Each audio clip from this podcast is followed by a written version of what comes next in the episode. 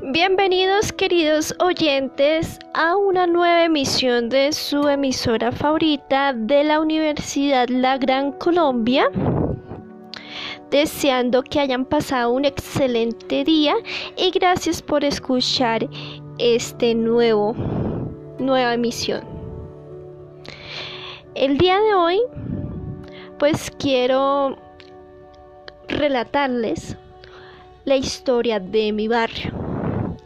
Y quiero también que ustedes también se animen a que me cuenten su historia, ¿sí?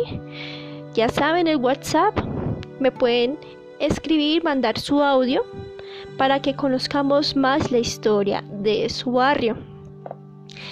Quiero también, si no conocen la historia de su barrio, que me cuenten una anécdota o si conocen la historia de su localidad también, que lo hagan.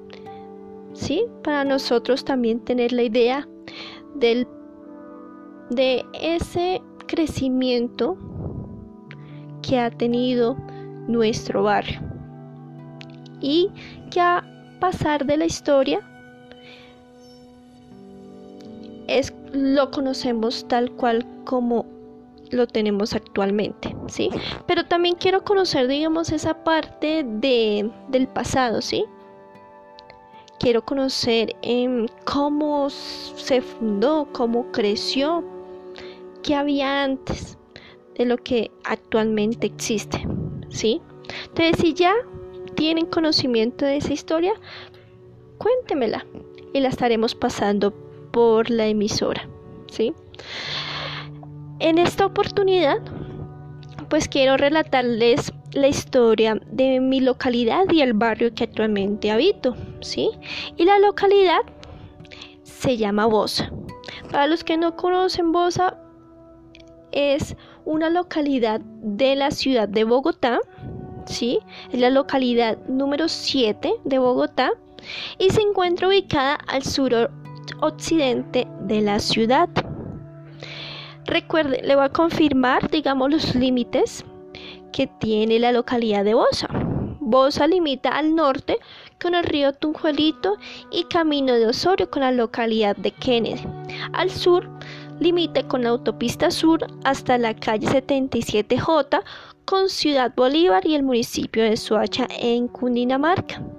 Al este limita con el río Tunjuelito y con la localidad de Kennedy. Y al oeste limita con el río Bogotá con los municipios de Soacha y Mosquera en Cundinamarca. Y la historia de Bosa es muy interesante. Recuerden que actualmente en Bosa fue un importante poblado muisca durante la época precolombina y era gobernado por el cacique Techovita a la llegada de los españoles. Su nombre en idioma muisca significa cercado del que guarda y defiende las mieses. En el parque principal se vivió a principios de 1538 uno de los capítulos más dramáticos de la historia muisca. El Zipa Sagipa o Saquesazipa fue ahorcado allí por órdenes de Gonzalo Jiménez de Quesada cuando los indígenas a su cargo fracasaron en llegar un cuarto vacío con oro y éste pedía por, por el rescate. Al mismo tiempo, allí fueron ahorcados Susinimpaba y Cusinimegua, herederos del trono de Tisquesusa, quien había sido asesinado en 1537 en Facatativá por los soldados de Jiménez de Quesada. De esta manera, el conquistador le puso fin al linaje de los Zipacs. En 1538, Bosa se constituyó en el lugar de encuentro de tres conquistadores, Jiménez de Quesada, Nicolás de Federman y Sebastián de Belalcázar. Gracias a las habilidades diplomáticas de Jiménez de Quesada, el encuentro se desarrolló de manera pacífica y los tres conquistadores acordaron enviar sus pretensiones territoriales a España para el arbitraje de la corona.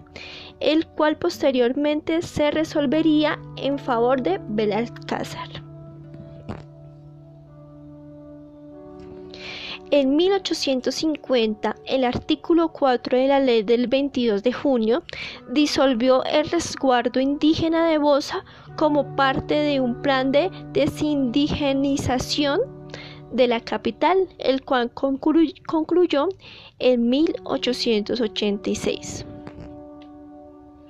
El 22 de noviembre de 1853, la región fue el escenario de la batalla de Bosa entre Tomás de Cipriano de Mosquera, José Hilario López y Pedro Alcántara Hernán contra el caudillo popular José María Melo, que llevó el destierro de este último. Hasta la primera mitad del presente siglo, Bosa fue un municipio compuesto por cinco barrios y habitado por no más de 20.000 personas, dedicadas en gran parte a la agricultura de subsistencia. También a partir de esta época se destaca que esta zona fue escogida por gobiernos y comunidades religiosas como el lugar más propicio para la ubicación de centros educativos que inicialmente solo pertenecieron el acceso a lo que podría llamarse a la descendencia de los aristocracias criollos de la decadencia, compuesta por terratenientes, jerarquías militares, nacientes comerciantes, banqueros e industriales. En 1954, durante el gobierno del general Gustavo Rojas Pinilla, con el decreto número 3640, Bosa es anexada al Distrito Especial de Bogotá mediante el Acuerdo 26 de 1972, que se consolida como la localidad número 7 de la ciudad. Luego, con el Acuerdo 14 del 7 de septiembre de 1983, se modifican sus límites y se reduce su extensión. Esa es la historia de la localidad de Bosa. Y ahora quiero contarles sobre mi barrio. ¿Sí? Entonces, em, ya conociendo más la historia de Bosa, uno de los barrios que nació y es de los últimos barrios que actualmente pues em, ha nacido bajo la localidad de Bosa que se llama Bosa por venir ¿sí? antes se conocía como las parcelaciones El Corso ¿sí? y es una zona eh, verdal ¿sí? Es una, una zona que está compuesta por terrenos suburbanos. No es un barrio que lleva mucho tiempo. Originalmente era, era habitado por campesinos y que actualmente eh, tenía eh, pequeñas fincas, ¿sí? Y dentro de sus potreros em, se llevaban los caballos y las mulas para alimentarlas. También se hacían siembras y pues los terrenos se prestaban mucho para la agricultura, lo cual facilitaba a los habitantes, digamos, esa parte agrícola. El porvenir, el nombre fue designado al barrio y se denominó así porque la palabra porvenir significa futuro, progreso. Este barrio es uno de los más grandes de la localidad de Bosa, ¿sí? Y en los últimos 15 años el barrio ha tenido un gran desarrollo comercial y residencial. Se encuentra a 10 minutos del Portal de las Américas. Se encuentra la nueva sede de, sede de la Universidad Distrital también se encuentra el Parque Metropolitano El Porvenir para que lo conozcan, disfruten. Hay excelentes canchas de fútbol, hay una pista de patinaje, hay juegos y atracciones para los niños, para que lo conozcan y se diviertan. También adicional, como se decía anteriormente, pues Bosa era un centro educativo. Y pues el porvenir es un punto principal de la educación, ¿sí? Porque como les decía antes, se encuentra la Universidad Distrital y también se encuentran siete colegios en el cual em, hay muchos beneficios para los niños y jóvenes de esta localidad y en sí para todos los jóvenes de la ciudad de Bogotá. También hay una hay centros comerciales donde te puedes divertir, puedes ver películas, comer, salir en familia y muchas cosas más que el barrio eh, realmente es muy lindo y seguro.